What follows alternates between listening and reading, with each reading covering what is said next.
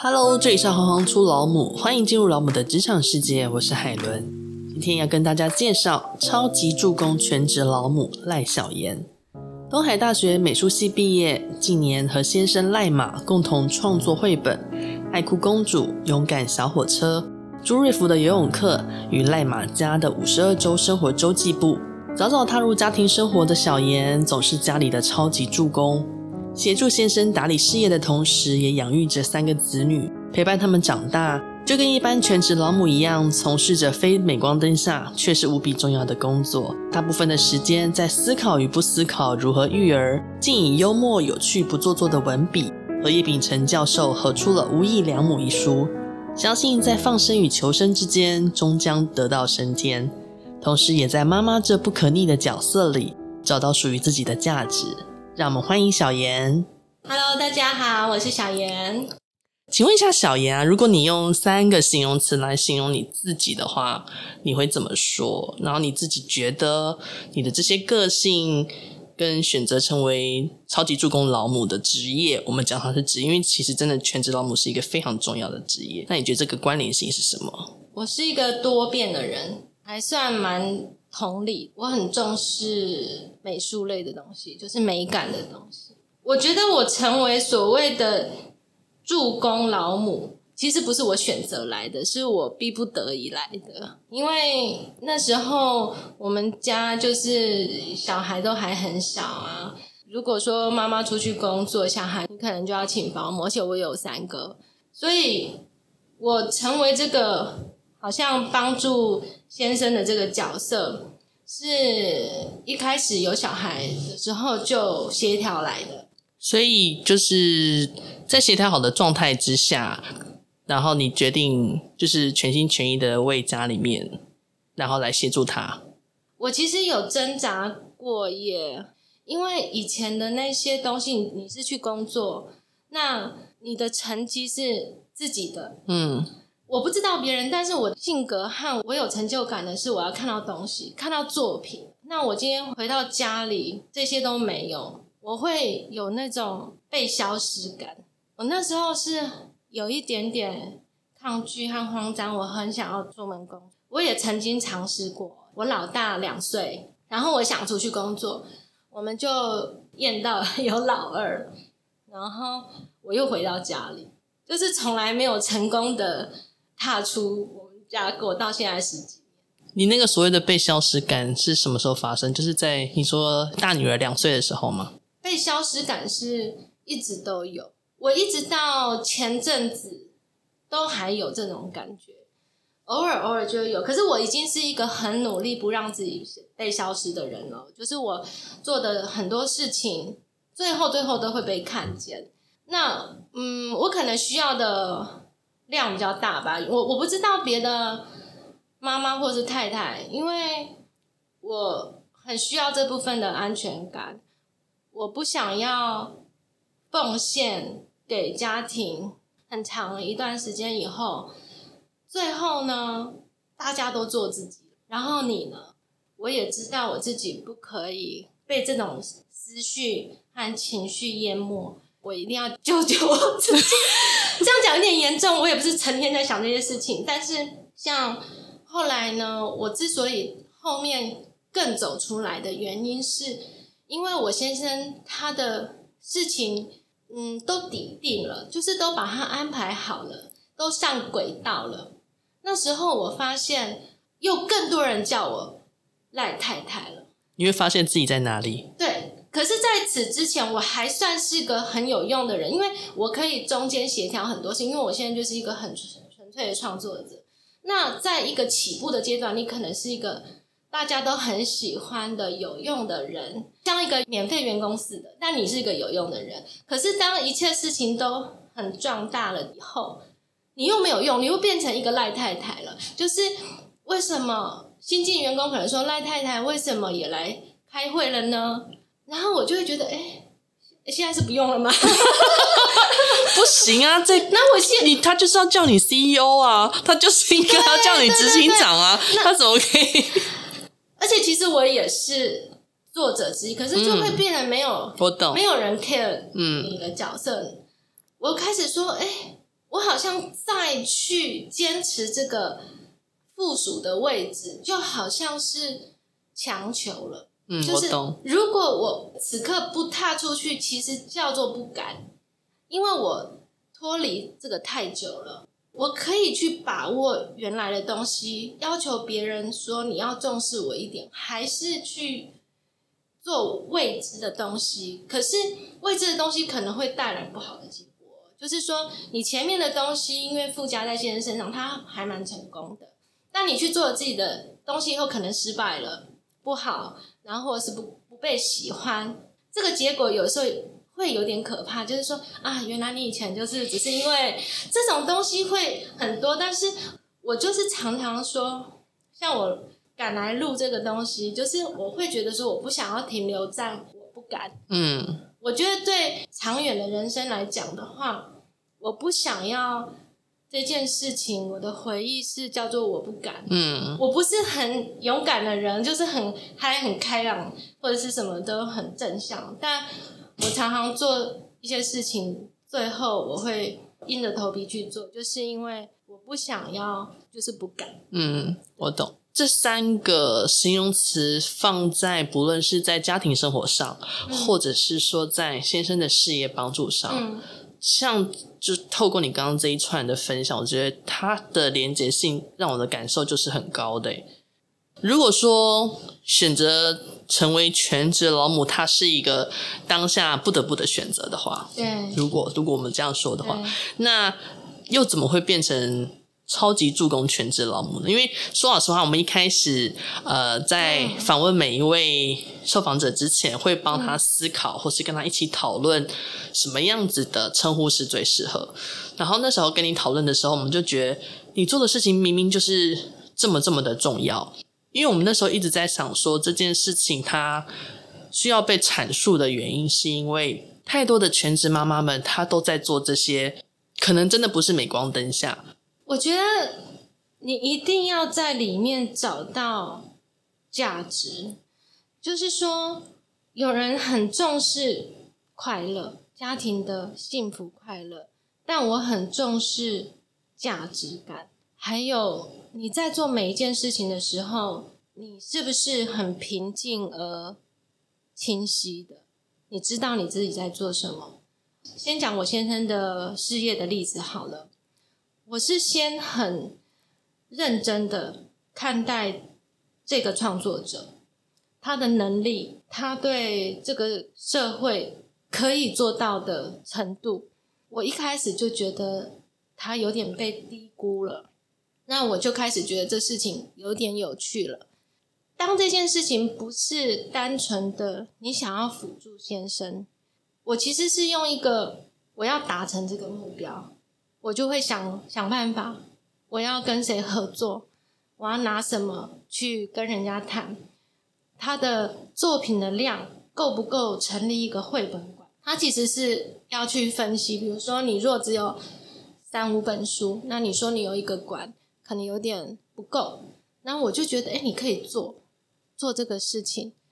我们在台东，那如果说刚好要盖房子，家里有一个空间，把它做成一个读过这些书的孩子，他也可以好像到了作者的家去做客那种感觉，他是不是会很深刻？那你做的这件事情，你又变成可能全台湾唯一一个有自己绘本馆的绘本作家了。这些事情就是一步一步的，我想要做到它。我是用很职业的方式，而不是用帮忙的方式去做这件事情。我一开始都是嗯隐藏在背后，嗯，所以大家可能会觉得说，我现在有一个团队在帮他，其实就艺人团队，那个团队就是你呀、啊。我做了好多事情，就比如说有了馆以后，我就会想说，那来的人。除了书以外，还有一定要，因为在台东嘛，人家都远道而来，一定要有一些伴手礼啊，一些小的纪念品，我就开始开发一些商品。然后开发商品，我就觉得哦，很好玩哦。那我要做一些别的地方买不到，所以我那时候还设计一个 纸胶带盒，直接包装就可以把它撕出来，还申请专利。就是我会很认真的的去做这件事情。我是看着目标在前进的。但周围的状态不是这么的完美和专业和有步骤，我都无所谓。但是目标它在那边，那一步一步的，我会达到那个我要的目的。我刚刚特别特别喜欢你刚刚讲，你是看着目标前进的那个人。我自己觉得就很像旅行，旅行最好玩的就是你就算路途中在国外被偷被抢，只要你没有生命受到威胁，或是你就怎么了，其实你离开那个旅程了，你。再怎么糟的回忆都会变成很好笑，但我我也是会在家里觉得很烦，什么都会有。你你可以有情绪或者是很不开心，但你不要让自己一直沉沦下去。嗯，你说叫妈妈们、太太们，你永远这么理性，那个都是徒增压力了。你都已经这么累了，可是不太可能做，不太可能，因为太累太繁杂了，事情一直来。我家也是啊，从来没有一个小孩没状况过。你一下功课那一科又怎么了？一下这个二女儿她眼睛最近又结膜，随时随时从来没有没有事情过。那那你怎么有办法心平气和的？嗯看多优雅，怎么样？就是，然后又有人告诉你该怎么做的时候，你要辨认那个到底是压力还是给你的帮助。我觉得妈妈认识自己是怎么样的人，就是最重要。现在对我来说，我要的就是平静，就是平静是最高级的享受，最高境界。对，就是。我可以平静的对待这些事情。嗯。那你觉得全职老母对你来说是什么？嗯、呃，我以前可能会觉得是一个不得不吧，就像我刚才讲的。嗯、可是我现在好像慢慢的没有去区分这件事情。我要的就是你要做什么事情，你要开心。我讲坦白一点，有多少妈妈真的不怕你？真的全职在家，有一天被大家遗弃了。我不晓得大家的快乐来自于哪里。每天的煮菜和每天就是小孩得了奖，那是他的奖。然后吃东西吃到他们的肚子里，然后没有剩下什么。那每天忙接送，没有剩下什么。我不晓得大家的安心感，或许有，我个人是没有这种东西。所以我会尽量在我可触及的东西去发展我自己。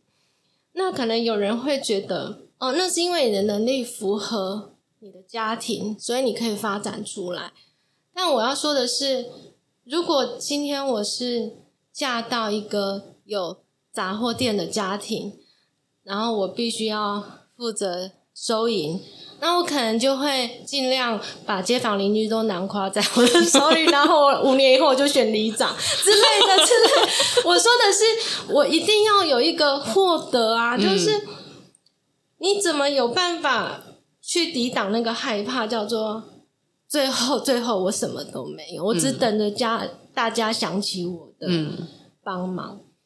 那如果万一大家都没有想起，就然后万万一孩子又进入叛逆期，对，然后，就突然就 万一突然大家都不跟你说话，对啊，多伤心！那你又知道这有可能会发生，嗯、我觉得我我要预防这些事情，嗯、那那个预防的方法可也不影响家庭，那也可以充实自己。对，其实很多事情你就只要是。不拒绝成长就可以办到，那为什么不去做？眼光一直放在小孩身上，其实他压力很大的。那他有时候废废的，你知道那是一种舒压。好多人都说我要倾听孩子，这我也觉得有点问题。你你似是而非的市面上的东西太多了，嗯、就是倾听孩子乍听没有问题，可是换作是你呢？你妈妈想要知道你内心所有的故事，你要吗？我就觉得说，关系只要是彼此好好的陪伴，在这个十几二十年还住在一起，比较亲近的时候，没有把关系搞烂，那你自己也有成长，那就很好了。回想一下，你觉得自己真的比较挫折的状态有吗？我先讲，就是关于我们的事业，就是我先生的部分。嗯、其实我都觉得啊，原来事情啊，甚至是那种很严重的那种大的事件，是你还在业界，或者是你是一个工作的状态，你就不可能安然的一直走。事情就是会发生，怪的就是一两年绝对会发生一件让你。啊，好痛苦的事情！就算你很小心，你还是会遇到一些超级困难的事情。后来我就比较能够坦然的去面对这个东西，一直都很难啊。像我们出书啊，像我们遇到很多，其实好多好多情状况。其实小孩也是，我觉得我的小孩是帮助我的人，尤其是老大，因为老大是第一个小孩嘛。他是转变我的性格的人。你一开始很不习惯，可是你的步调就被迫要慢下来，你被迫要等待，你被迫要处理这个不在你控制中的一个生命。我觉得他救了当时的我。他从婴儿时期很小很小哦，然后会走啊，推着车出去，他就可以跟我沟通。嗯，我觉得这点是我的幸运了。让我跟孩子这种交流，好像导向一个叫做沟通的一个路。当然，我生了另外两个那种 小动物，就我就懂了，我就懂为什么要。我以前想说，为什么要骂小孩呢？小孩都是可以沟通的啊。哦，后来我生到后面就懂了，这样子，抱歉，抱歉，又误会你们了。对，可是那时候我第一个孩子是这样的时候。嗯我好像就被导向一个我要这么做，就是我要用好好的说的方式，都可以说的方式去对待孩子。那你觉得在成为三个孩子的母亲之后，你有发现到自己的改变吗？我我举个例子好了，我以前是尽量做的人，嗯，我觉得我就是不知道怎么停，可能要提醒很多。妈妈们，我在想，大概就是三十四五岁。你如果正在经历那个家庭里最忙的时候，你真的要好好小心你的身体，因为你刚跨过年轻人，你没有意识到，其实你不是年轻人了。你以为再累一下子，我之后再休息，没有，补不回来。那个过劳，那个真的补不回来。对，那个过劳是下一分钟。本来好好的，下一分钟你就会倒下。后来我就有一个事件，就是我突然有一天就开始吐，我只要站起来就是吐，连喝水都不行，我只能躺着。然后后来就送医了嘛，那个就是过劳，医生说就再慢一点就是过劳死。你就是已经到那个临界点，你你身体不是有病痛，但你就是过劳了，而且你不自觉，不自觉。我现在真的没有办法想起来那个名称哈，嗯，他的确有一个病名哦，那个病名还很有趣的，就是叫做几岁到几岁的妇女，因为你在尽力，你以为你可以，那最可怕的就是当你没有倒下，别人都觉得你可以，那你倒下那一刻，别人说：“哦，这个人干嘛把自己搞那么累？”那这个就是最像。你怎么求救呢？你看起来好好的，像我们这种自己在家带小孩，你怎么可能跟人家讲说我要休息三天？有没有人帮我带？没有这种事嘛？你怎么可能把三只丢给谁啊？谁受得了？你只好撑啊！后来我真的吓死，因为医生说你这样，你有想过你小孩差一点没有妈妈吗？这样有比较好吗？医生跟我说的。后来我就。真的有惊觉，那我现在的做法，我真的是可以耍废的人哦。我输出了，我是可以，我决定我要废个几天呢。我是在那边睡啊，睡得天翻地覆啊，然后爸爸就出来想说小孩饿啊，就煮泡面，我也可以。嗯，对，当然不能给阿公阿妈知道。对，就是这样子。嗯、我要我活着比较重要，嗯、就但。爸爸就是你不要要求他要煮什么多营养的，你不要要求他有顾到小孩的生命，那你就好。然后小孩就在那边废在那边这样子滚啊烂的，你就不要管他，你就把自己的身体顾好，心情顾好。时间到了，你会带着一点小小的愧疚 去照顾他们。哎，那也蛮好的啊，那我就对小孩好一点，关系也好一点。我在想，可能很多妈妈吧，或者是说各行各业的妈妈，各种背景，或许她一直都是用学业、事业，她都很好。我觉得这件事情育儿我也可以搞很好。又或许另外一种，她可能过去哦、学业不不怎么样，然后她觉得我这次一定要成功，我要给我爸妈看我是好妈妈。这种各式各样的心情都会有，那多半。多半我看到的啦，没有那么纯粹，就是因为爱。但有的时候真的是，我想把这个事情弄得很很好。那因为你成熟了，你想这样子去办这个案子，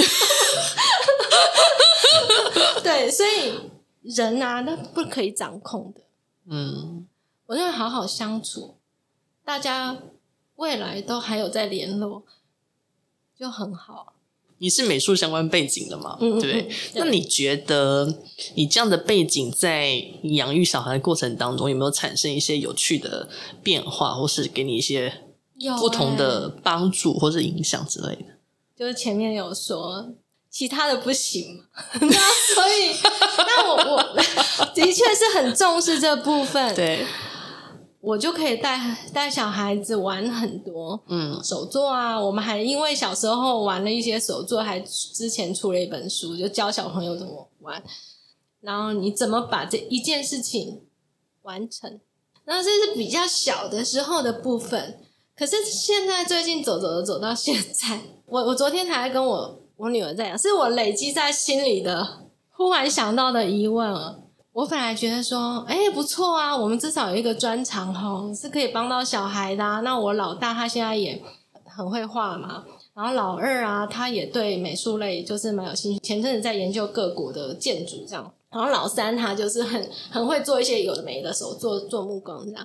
然后我本来觉得这是好的印象，后来我那天把我大女儿叫到我工作室问，我说：“妈妈问你哦，如果今天我们家不是在做这个。”艺术创作行业的话，那对你有影响吗？好，你会不会去做别的了？因为他觉得他的他的专长在这边，这没错。他说：“嗯、呃，我迟早还是会发现的，好，可能慢一点。”然后我就问他说：“那对那个阿姑呢？就我们家最小的，我说，万一万一他是那种数理的天才，我不就是 局限了他？因为我们家没这个，耽误了，耽误了他。对啊，我说，因为。”我们家看到的就是这个部分啊，好不好？你看我数学程度只能教到小五，然后，然后那你们能触及的就这部分，他也只好每天搞那个东西啊。嗯、我是不是？然后我女儿就就说：“放心，你没有这基因啊。”对啊，他们是你的孩子，对，可是，你永远要相信这一点。我就会开始跟我们家老大聊这些。也是一个获得吧。你这次的书叫做《无义良母》嘛？嗯，那或许可以跟我们分享一下，你当初为什么会呃定了这样的书名，然后你后面想要阐述的那个状态是什么？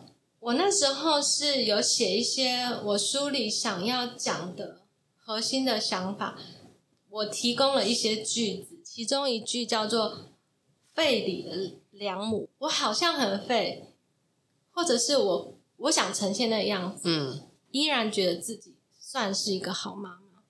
那这书名就有两个含义，一个叫做无义良母，我没有意思要成为别人眼中的或是社会上所谓的好妈妈，这是对自己的一个放松。可是我不觉得这个是一个理念哦，因为你告诉人家你要放养。